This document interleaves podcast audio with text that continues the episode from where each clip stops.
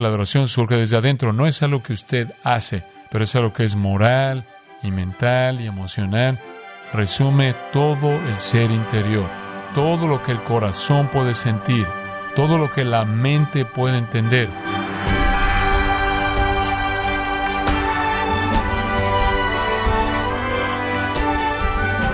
Qué gusto que nos acompañe el día de hoy en Gracia a vosotros con el pastor John MacArthur. Al parecer cada país y cultura tiene sus propias tradiciones para celebrar la Navidad. En algunos se celebra la Nochebuena el día 24, mientras que en otros se celebra la Navidad el día 25. Sin embargo, ¿qué nos une como creyentes al celebrar la Navidad? El día de hoy, el pastor John MacArthur, en la voz del pastor Luis Contreras, contestará esta pregunta en la serie Lo mejor de Navidad en gracia a vosotros. ¿Cuál es el verdadero espíritu de la Navidad? ¿Es divertido? ¿Es la diversión? ¿Es la convivencia? ¿Es dar? ¿Qué es? Bueno, como siempre, la mejor respuesta a esta pregunta es ir a la Biblia. Así que me gustaría llevarlos a Lucas capítulo 1 y capítulo 2 y allí descubriremos lo que realmente es el espíritu de la Navidad. Comencemos con Elizabeth, Lucas 1:41. Cuando Elizabeth escuchó el saludo de María, el niño saltó en su vientre. Elizabeth fue llena del Espíritu Santo y exclamó a gran voz y dijo, bendita tú entre las mujeres y bendito el fruto de tu vientre. ¿Cómo me ha sucedido que la madre de mi Señor venga a mí? Esa fue la reacción de... Vayamos al versículo 67 en Lucas 1. Aquí conocemos al esposo de Elizabeth, el padre de Juan el Bautista, a quien ella estaba llevando. Y su padre Zacarías fue lleno del Espíritu Santo y profetizó diciendo, Bendito sea el Señor Dios de Israel, porque nos ha visitado y ha hecho redención para su pueblo, y ha levantado un cuerno de salvación para nosotros en la casa de David, su siervo. Ahora esa fue la reacción de Zacarías, y eso nos dice algo de su espíritu, su actitud. Vayamos al capítulo 2 y al versículo 13 apareció con el ángel una multitud de los ejércitos celestiales alabando a Dios y decía, Gloria a Dios en las alturas y en la tierra paz a los hombres en quienes Él se complace. Bueno, esa fue la respuesta de los ángeles a todo este evento. Abajo en el versículo 20 encontramos la respuesta de los pastores. Y los pastores volviendo, glorificando y alabando a Dios por todo lo que habían oído y visto tal como se les había dicho. Abajo en el versículo 25 había en Jerusalén un hombre que se llamaba Simeón. Este hombre era justo, piadoso, buscando la consolación de Israel y el Espíritu Santo estaba sobre él. Observe, el Espíritu Santo estaba sobre él y le había sido revelado por el Espíritu Santo que no vería la muerte hasta que hubiera visto al Cristo el Señor. Y vino en el Espíritu al templo y cuando los padres trajeron al niño Jesús para cumplir con la costumbre de la ley, entonces lo tomó en sus brazos y bendijo a Dios y dijo, ahora Señor, tú deja que tu siervo se vaya en paz, conforme a tu palabra, porque han visto mis ojos tu salvación, la cual has preparado en presencia de todo el pueblo, luz de revelación a las naciones y gloria de tu pueblo Israel. Otra reacción se presenta en el versículo 36, la reacción de Ana. Nunca salía del templo, servía día y noche con ayunos y oraciones. En ese mismo momento ella se acercó y comenzó a dar gracias a Dios, continuó hablando de él a todos los que esperaban la redención de Jerusalén. Elizabeth, Zacarías, ángeles, pastores, Simeón, Ana, básicamente tuvieron una respuesta.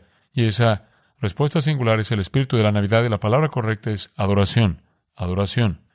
El espíritu de la Navidad en todos esos participantes de la primera Navidad fue de alabanza y gratitud y bendición y gloria a Dios en una palabra, eso es adoración.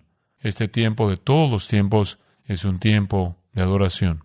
Adoración, permítame darle una definición breve, es una actitud, es una actitud del corazón que está tan lleno de asombro y gratitud por lo que Dios ha hecho, que no hay un pensamiento de necesidades personales o bendiciones personales, solo abandono total a Dios en alabanza y adoración. Eso es adoración. Es lo más desinteresado que hacemos. Ahora, para darle forma a nuestra adoración, me veo atraído a otra persona. Me atrae otra persona para darle forma a nuestra adoración, una persona que era la persona más cercana a Jesús en todo el ámbito humano, que tenía una intimidad con Él que ninguna otra persona jamás conoció. Esa persona que fue más directamente tocada por ese nacimiento, nadie más que su madre María. María da forma a nuestra adoración.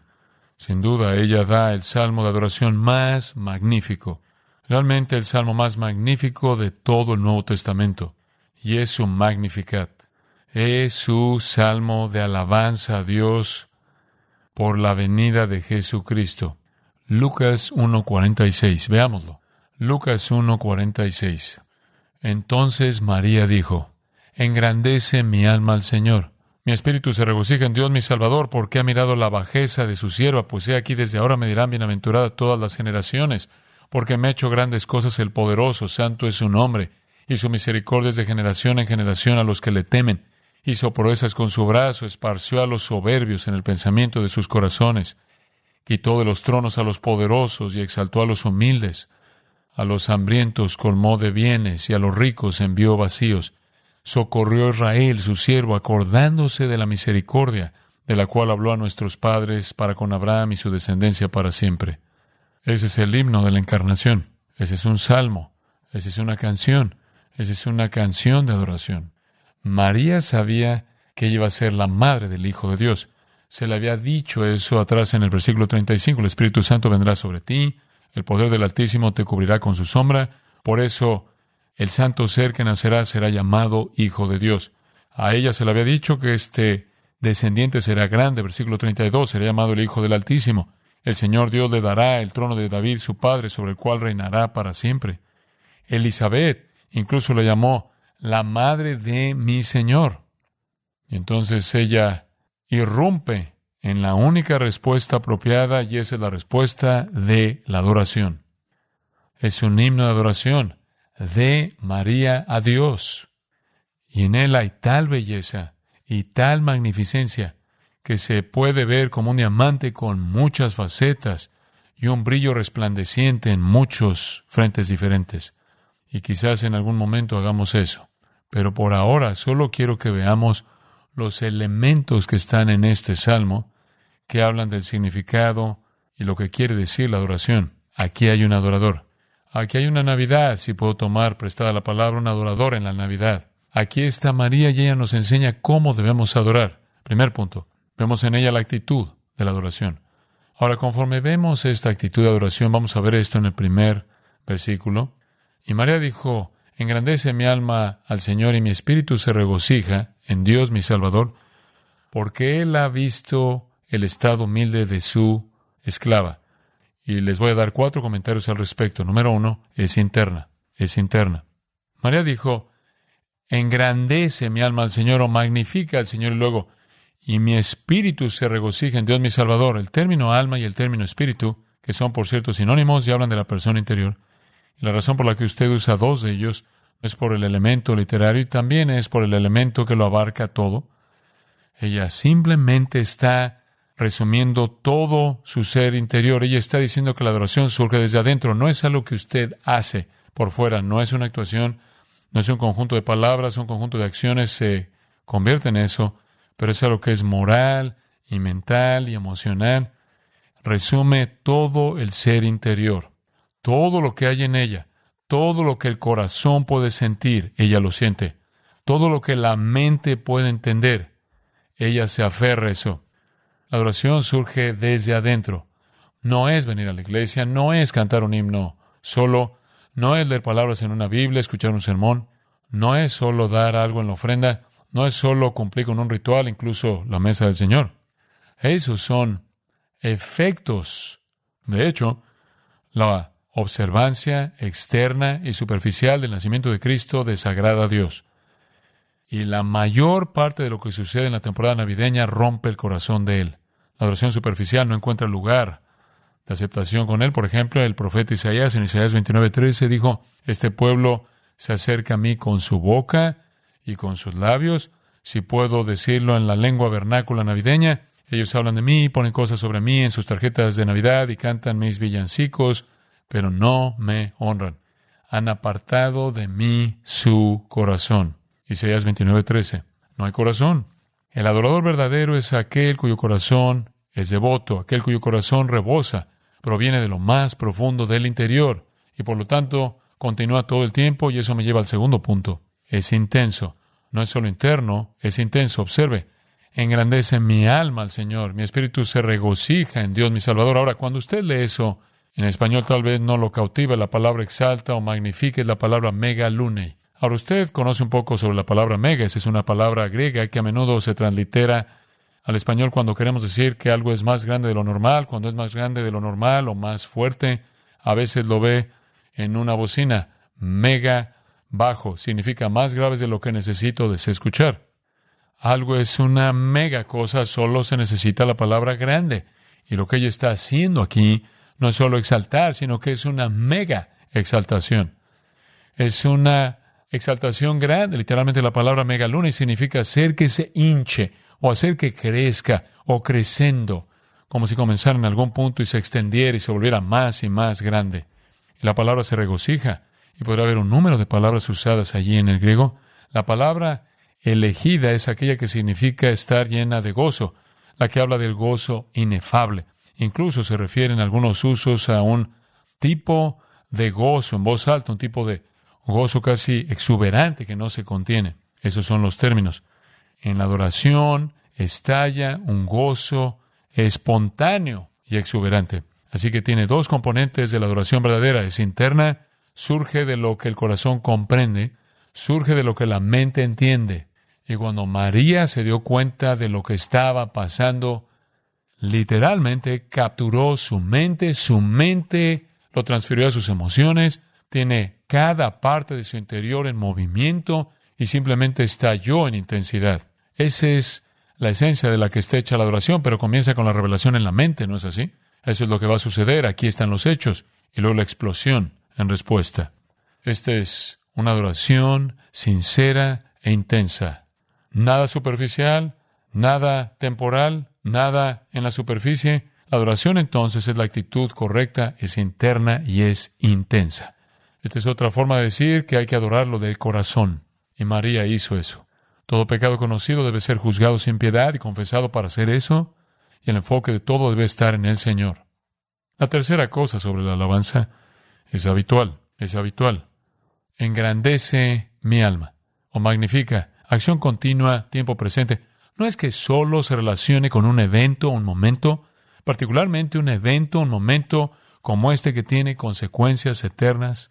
Sigue y sigue y sigue. No es solo que usted se regocijó cuando fue salvo, es que comenzó a regocijarse entonces y nunca dejará de hacerlo. Las circunstancias fluctuantes, no, permítame decir eso de nuevo, las circunstancias fluctuantes no afectan la adoración verdadera. No la afectan. No tiene nada que ver con ello. Fluye ininterrumpidamente. No es muy difícil para quien es un adorador verdadero de corazón con intensidad poder cumplir las palabras de Pablo, dad gracias en todo. La adoración verdadera se vuelve una forma de vida, porque se fija en algo que nunca cambia. Dios nunca cambia, Cristo nunca cambia, la salvación nunca cambia, sus promesas nunca cambian, su pacto nunca cambia, nuestro futuro nunca cambia, el Espíritu nunca se va. Eso nunca cambia. Entonces, ¿por qué la adoración debe levantarse y caer? ¿Por qué debería fluir y refluir? La adoración verdadera no lo hace. Eso me lleva a un cuarto elemento en la actitud. La actitud de la adoración es interna, intensa, habitual. Y en cuarto lugar, es humilde. Solo la adoración verdadera viene de un corazón humilde, solo de un corazón humilde. ¿Y qué es un corazón humilde? Un corazón humilde es un corazón que no piensa en sí mismo. No piensa en sí mismo. La soberbia es la adoración de uno mismo. Eso es lo que es. Y compite con Dios. Y si usted no está agradecido, no es porque Dios no haya cumplido con su promesa, es porque su nivel de comodidad no está donde usted lo quiere. Y eso es porque usted está enfocado en usted. Es porque usted no consiguió lo que merecía, no consiguió lo que esperaba, por lo que oraba, lo que usted pensaba que merecía. La soberbia recuerda todos los males que se le han hecho. La soberbia quiere devolver el golpe cuando se siente ofendido. La soberbia quiere tomar represalias. No está lleno de alabanza porque se fija en los asuntos cambiantes de la vida. A la humildad no le importa nada de eso. La humildad no es andar todo el tiempo golpeando su pecho, lamentándose por su iniquidad. Eso es un componente. La humildad es estar tan enfocado en Dios que lo que puede o no ser de usted es de poca importancia. Usted no se enfoca en usted. Usted no es lo que importa. Dios odia la soberbia y Dios odia a los soberbios, dice la Biblia, y Dios resiste a los soberbios. pero da gracia a los humildes. Y todo el que viene a adorar debe venir en humildad, porque eso es estar perdido en Dios. Y eso significa que usted no es lo que importa. Ahora vemos esto en María. Véalo, versículo 48. Porque él ha considerado la condición humilde de su sierva, su esclava.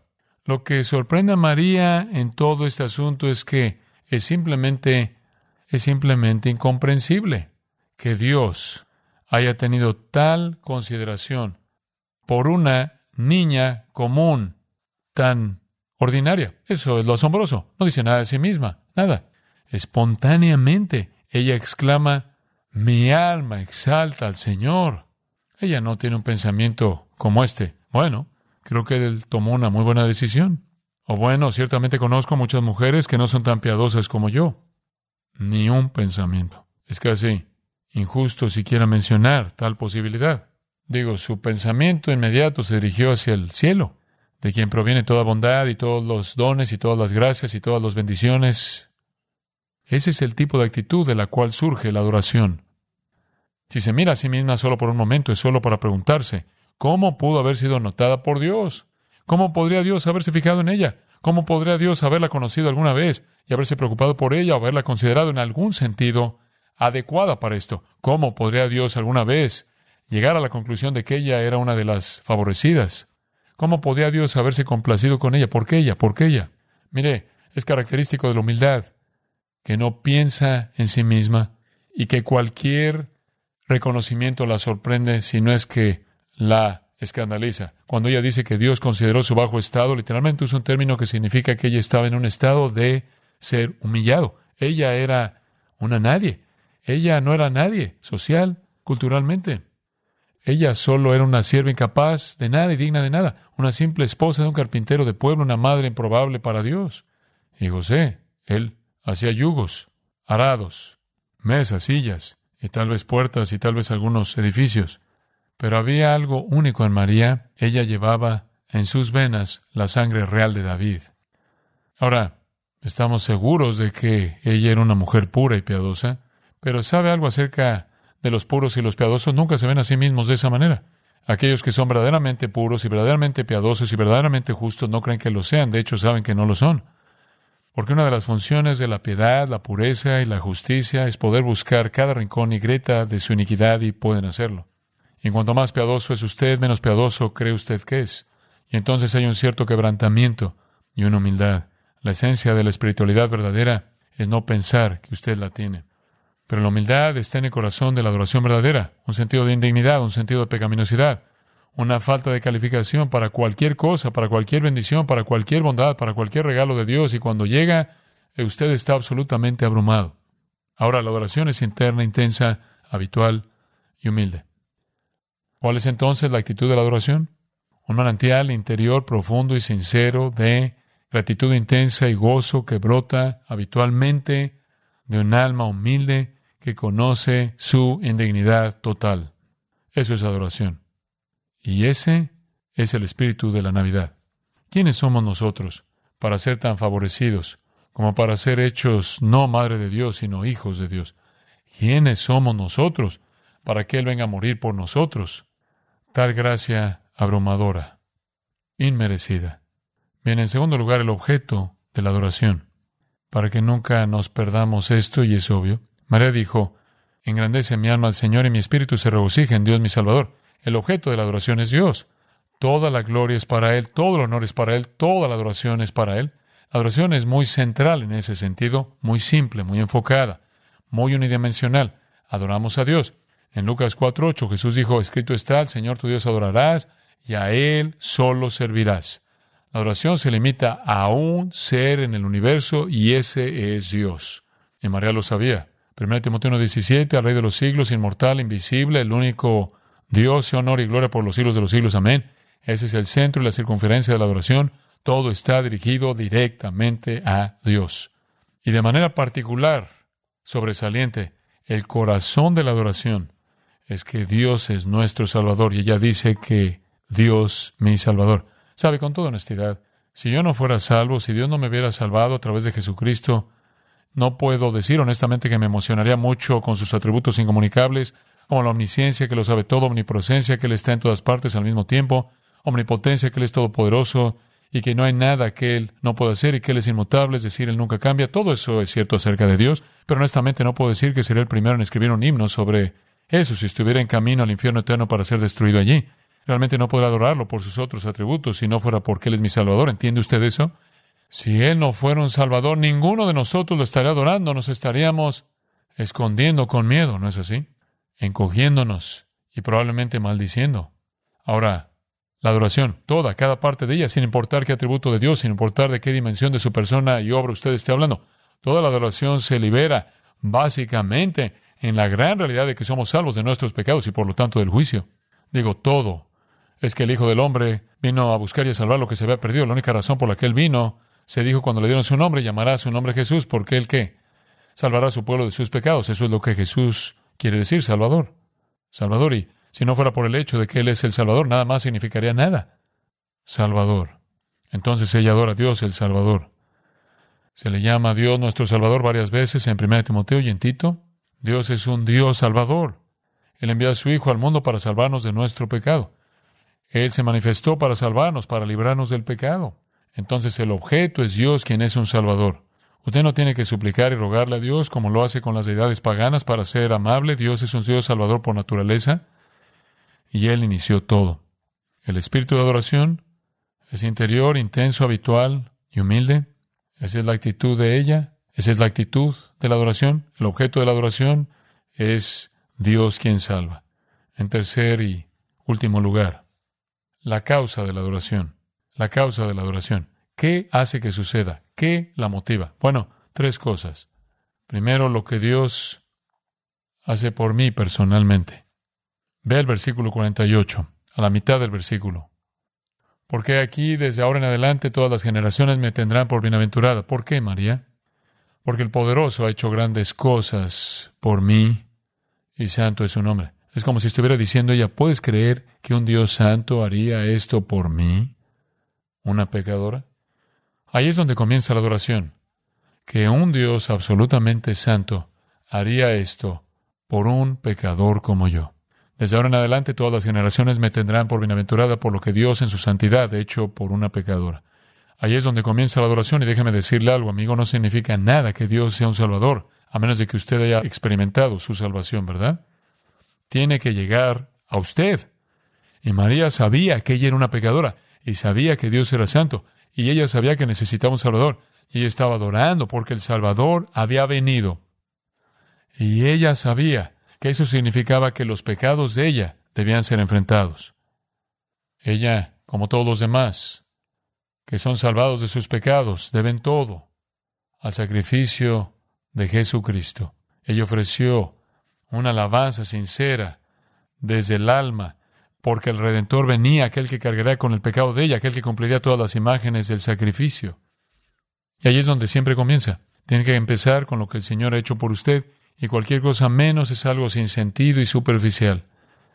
El poderoso ha hecho grandes cosas por mí, y lo que necesito es ser salvo de mis pecados.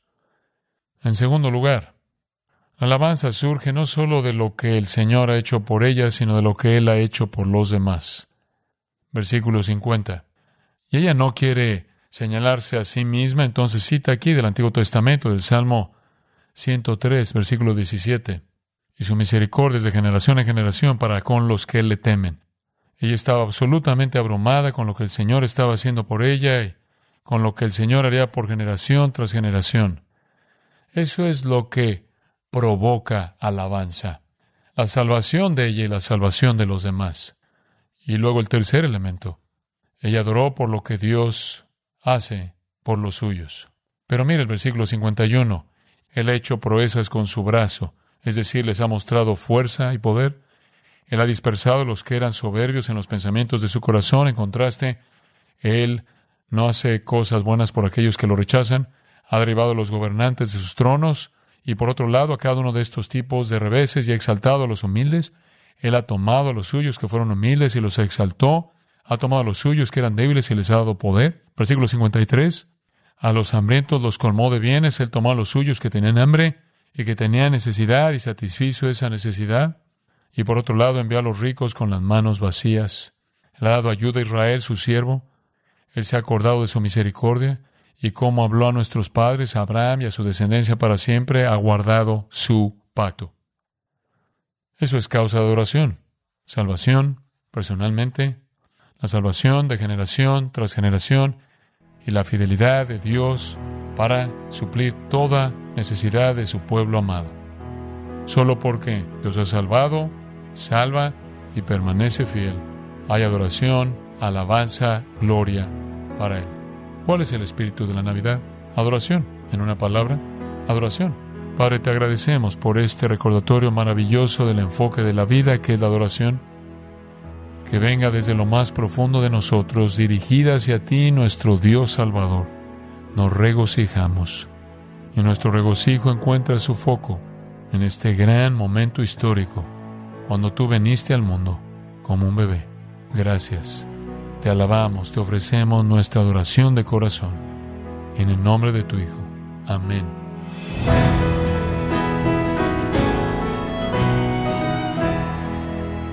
De esta forma, el pastor John MacArthur ha concluido esta maravillosa serie titulada Lo mejor de Navidad, en gracia a vosotros. Y estimado oyente, quiero recomendarle el libro Jesús Preguntas y Respuestas, en donde John MacArthur nos comenta su experiencia para darnos respuestas bíblicas concretas a preguntas claves acerca de Jesucristo. Adquiéralo en la página gracia.org o en su librería cristiana más cercana, sin dejar de recordarle que puede descargar todos los sermones de esta serie Lo mejor de Navidad, así como todos aquellos que he escuchado en días, semanas o meses anteriores, animándole a leer artículos relevantes en nuestra sección de blogs, ambos en gracia.org.